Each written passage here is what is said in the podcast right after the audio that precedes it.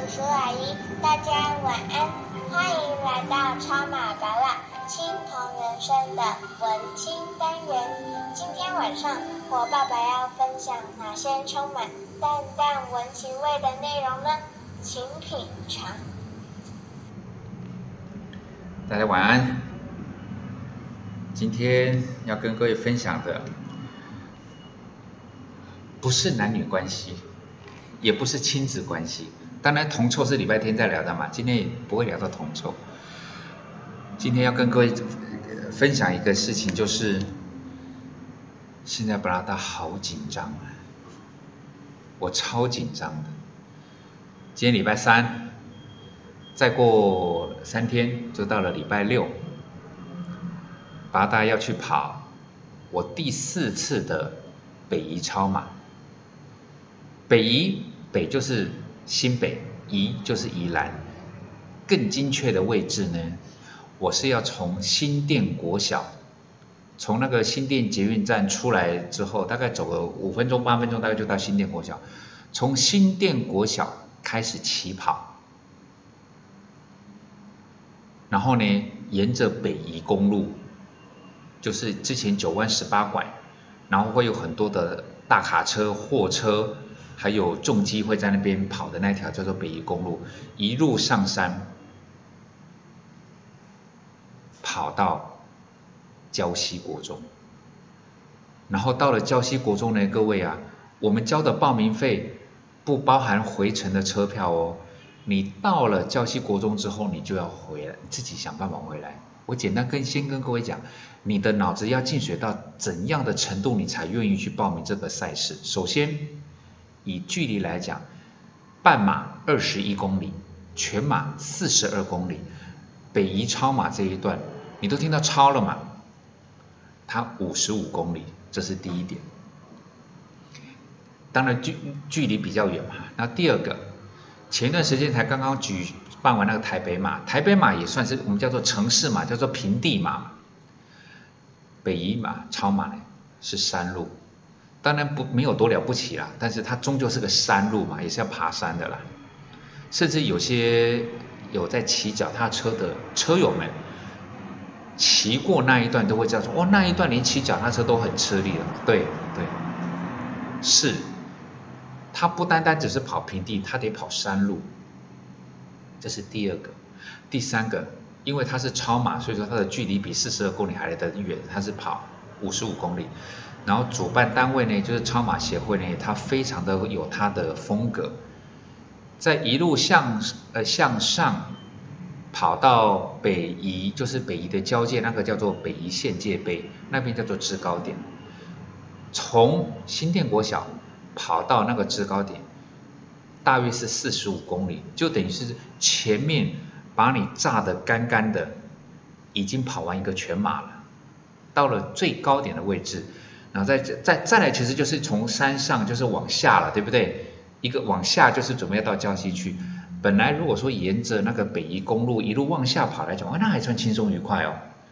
不过主办单位刚才讲嘛，他必须维持他的风格，就是脑子进水的跑者。那基本上主办单位脑子的水量应该也不少。所以我们到了北宜县界碑的那个最高点的时候呢，他如果往左边。就是直接沿着北宜公路往下跑，右边呢有一条叫做跑马古道，跑马古道基本上它就是一个以天然形成的一个古道。那既然叫做天然形成，你就会知道，我跟各位简单讲一下，碎石、烂泥、水洼、坑洞、枯枝，就是整条赛道的精华版。换句话说，虽然是在往山下跑，但是我们在最后的那个已经体力快耗尽的时候，我们要跑的是一条越野赛道。所以很多的跑友在跑北移的时候，在前面基因为基本上来都被炸得干干的，然后到进入到跑马古道的时候，因为它那个地方你只能有两种，一个就是你就慢慢走吧，因为就等于说地里面埋很多的。陷阱的感觉，因为你水洼，你也不知道，你就你要闪水洼，但是它又又都是一些碎石头。各位，你知道，碎石头其实很滑的，碎石跟烂泥都是很滑的，所以大部分的人呐，在那边就是用走的。那如果说你要跑呢，你是不是就变成是提起十二万分的警戒，因为你会怕脚会翻船。八大跑第四年，每一年在跑这边来讲话，我都是要用跑的，跑得慢一点没关系，但是我用我不要用走，因为在那在那个跑下来的过程中，你会意识到自己的肾上腺素是急速的飙高，你全神贯注的避免翻船。我那个感觉其实还蛮妙的，就是非常非常专注，我连操盘都没那么专注过。因为操盘，我态度很谨慎，我心情是很轻松。但是在跑北移的那最后那大概八公里的跑马古道，哇，那个全神贯注之认真哦，可能小布拉看了都会吓一跳，说：“爸爸你怎么那么严肃？”哦，真的我超严肃，因为一个落差就会翻船。我去年就差点翻了，就是他我就踩到个地方稍微扭那一下，但是因为我们之前有练过，叔叔也是有练过的。就是在将翻而没翻的情况之下，你的身体要赶快转转到那一侧，然后不要再往前踏了，就停下来，然后稍微缓和一下。哦，没事。如果你没有身体转一下，你再往前踩一步，你就准备翻船。所以赛道本身的难度是它的第二个特色，第三个特色补给。虽然说你说像田中马啦、胡尾马啦这些补给品是夸张到离谱，但是一般就像说一般的马拉松，他们的补给也不至于会太单调。但是超马协会也秉持它的第二个风格，第一个风格就是赛事一定要变态，这个叫做它的风格一。第二个，它的补给只会补你需要的，所以说第一个补给站呢，可能叫做香蕉。橘子跟水啊，这是第一补给站。第二补给站呢，就是橘子、水、香蕉。第三补给站呢，就是水、香蕉、橘子。第四补给站就是水、橘子、香蕉。各位有听得出来吗？对你交了一两千块，你吃到的补给品就只有这样。所以说，一般在跑休闲马的人，知道这样子的补给那种，大家都不愿意去了。他说有没有烤香肠？没有。有没有有没有有没有有没有什么什么？比如说肉可以啊？没有。甚至有有没有啤酒可以喝？啊，没有。就是什么都没有的补给，就是超马协会的一个风格。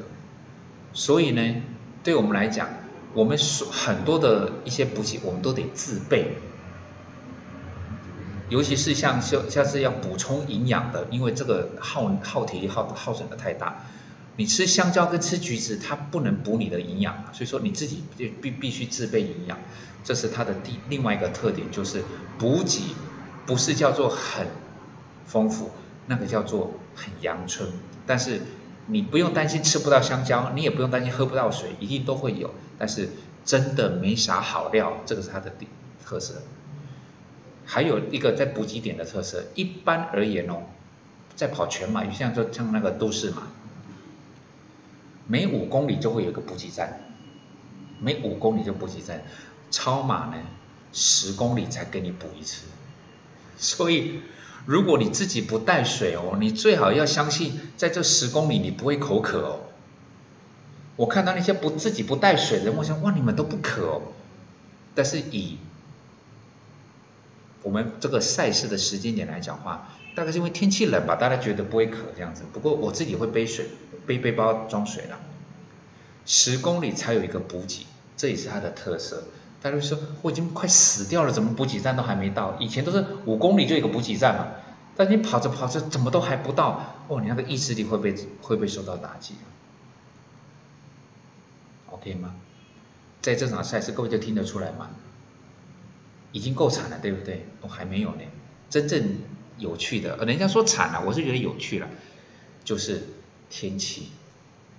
这个礼拜六，刚刚就是我才确认了哈，不管是平林啦，还是不管是郊县，我们讲平，而且是山上哦，体感温度基本上是十度寒以下吧，然后再加上下雨，各位你就知道，在这种天气去跑的话。不要说去跑步，你连出门都不想出门了嘛，对不对？被窝最温暖，对不对？所以天气不好，又湿又冷，而且是属于寒流等级的，今年入冬以来最强的一波寒流，就这么刚刚好在八大要去跑北宜超马那一天来啦。然后赛程远，路况差，然后主办单位变态。啊，跑者个个脑子进水，补给又很阳春，啊，费用又贵，然后跑到郊西之后你要自己回来，各位，我讲到现在来讲，你会想去吗？我问过我的朋友，每一个人说你有病吧？我说，呃，对，所以每一场这种五十五 K 的赛事啊，能够有两百个人来讲话，主办单位基本上要去谢神了，你知道？一般你像台北马上个礼拜嘛，那是几万人在跑，我们这种就是变态马，那那个两百个人算多的，所以这个是我礼拜六要去跑的，跑完之后整个的过程，不管叫做心路历程，还是开心的旅程，我下个礼拜三再跟各位做一个分享。今天只是聊我个人的事情，就是让你们知道，布拉达其实在很多的面向，它。也不像各位想象的，好像都是很理性的啊，都是很淡定的啊。就像现在面对这个礼拜六要跑的，因为之前因为疫情的关系，我们自我的训练来讲的话也不是很扎实，我们自己心里有数，所以我们会把我们的完赛的时间自动的调调后面一点。点，说啊，按照以前来讲的话，这可能不行哦。按照以前的能力，我大概到不了，所以我会自自我的调整。希望以的是以一种辛苦，但是不痛苦，我尽力，但是我不要拼命的一个过程来去享受礼拜六的这一场的一个赛事。下个礼拜三再跟各位分享整个的过程。朱学堂阿姨，我来了，祝各位晚安。